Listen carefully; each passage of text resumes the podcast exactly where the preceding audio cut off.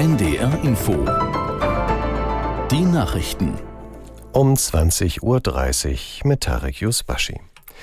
Erstmals nach den Angriffen der Terrororganisation Hamas auf Israel haben ausländische Zivilisten den Gazastreifen in Richtung Ägypten verlassen. Darunter sind auch Deutsche. Aus Berlin Vera Wolfskämpf. Es sind deutsche Mitarbeiterinnen internationaler Hilfsorganisationen, die Gaza verlassen konnten. Das hat das Auswärtige Amt mitgeteilt. Nach intensiven Bemühungen habe ein Team der deutschen Botschaft in Kairo sie am Grenzübergang Rafah in Ägypten in Empfang genommen.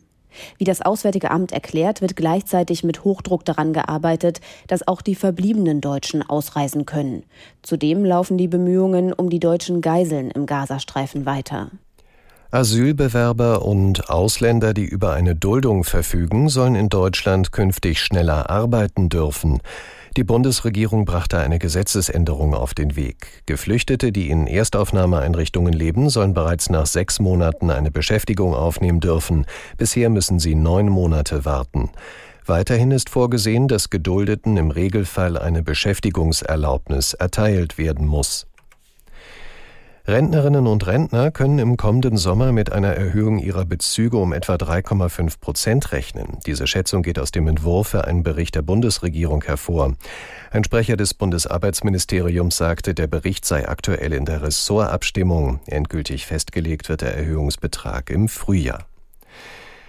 Viele Menschen in Großbritannien und Frankreich müssen sich in der kommenden Nacht auf heftige Stürme einstellen. Die französische Regierung riet den Bewohnern im Nordwesten des Landes ihre Häuser nicht zu verlassen.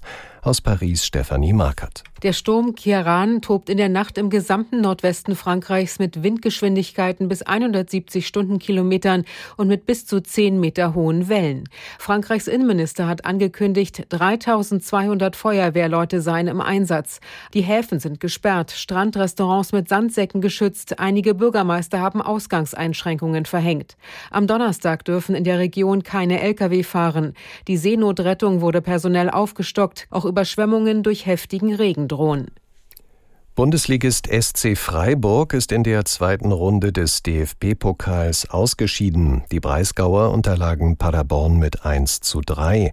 Dortmund bezwang Hoffenheim 1 zu 0, Leverkusen siegte in Sandhausen mit 5 zu 2 und das Spiel Kiel gegen Magdeburg ist in der Verlängerung.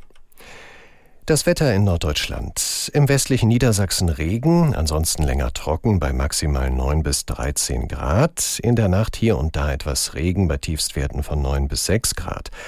Morgen vereinzelt Schauer, in Vorpommern freundlicher bei 11 bis 15 Grad, an der Nordsee Stromböen und die weiteren Aussichten am Freitag in Vorpommern sowie an Nordsee und Ems Regen, dazwischen auch freundlicher bei 9 bis 12 Grad und am Sonnabend in Niedersachsen Regenwolken, nach Vorpommern hin heiter bei ebenfalls 9 bis 12 Grad. Das waren die Nachrichten.